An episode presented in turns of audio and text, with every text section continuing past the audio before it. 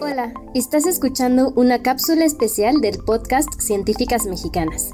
Mi nombre es Karime Díaz y hoy la sismóloga Claudia Quinteros, doctora de la Universidad de Guadalajara, nos aclarará una duda que nos acecha por los pasados sismos en México.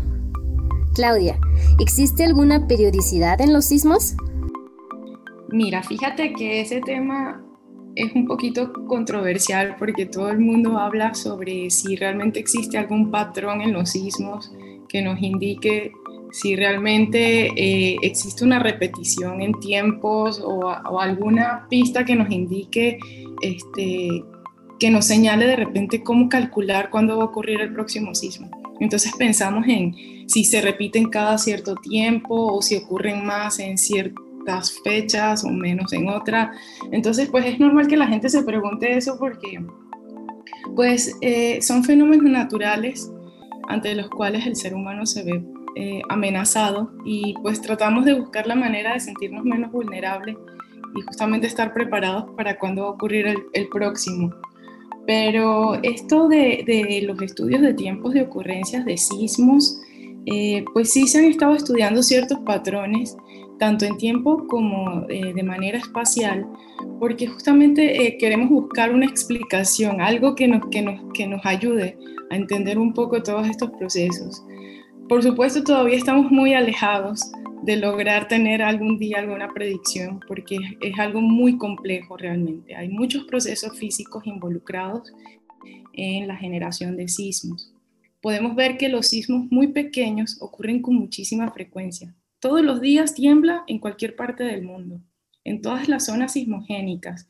Eh, y, me refiero a zonas sismogénicas con aquellas zonas que son mejor candidatas para generar sismos porque activamente, o sea, porque tectónicamente son zonas activas y, tienen ese potencial para generar sismos.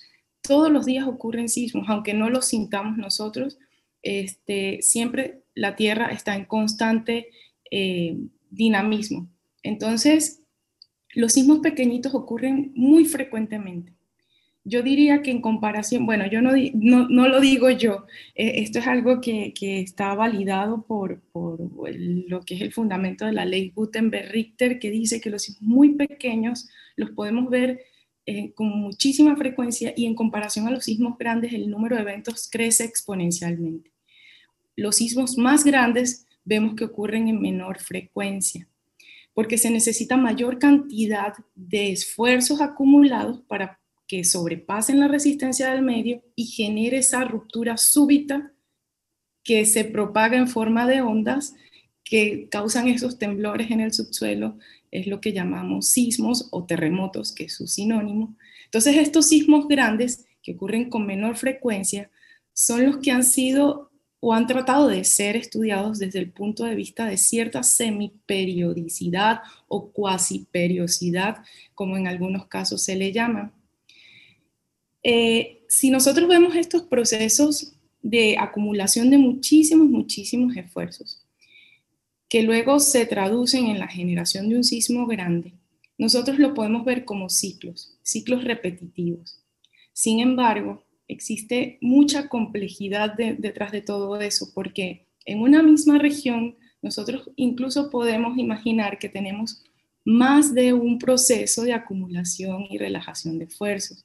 Entonces allí es cuando no es tan trivial o tan obvio poder observar que existe simplemente un ciclo repetitivo, sino que pueden haber muchos ciclos o muchos grupos de eventos grandes que temporalmente se entrelazan. Entonces no es tan simple como decir, los sismos grandes en cierta región ocurren cada cantidad de años y es un tiempo fijo. No es así. Entonces, pues sí, se están tratando de estudiar todos esos patrones de ocurrencias de sismos, eh, pues desde hace muchísimos años, eh, lo que es la sismología estadística ha sido una herramienta eh, eh, que ha contribuido también a la parte determinística, a los estudios determinísticos de sismos, porque como no somos capaces todavía de medir físicamente, eh, determinísticamente, no somos capaces de medir todos esos parámetros físicos involucrados, nos apoyamos en la parte estadística. Entonces conocemos la historia de ocurrencias de eventos de un lugar en especial y a partir de esa historia empezamos a estudiar eh, algunas evaluaciones probabilísticas de lo que pudiese ocurrir en, en un futuro. Repito, está muy alejado de ser una predicción y aquí aprovecho de aclarar que cuando nos referimos a una predicción estamos hablando de conocer la magnitud exacta de un sismo, el tiempo exacto y el lugar exacto en donde va a ocurrir. Y hasta ahora nosotros no tenemos una manera analítica de poder calcular eso. Entonces, eh, eh, aquí entonces hay una diferencia entre lo que es predicción y una evaluación probabilística que caracteriza eh, qué tanto potencial tienen ciertas regiones sismogénicas.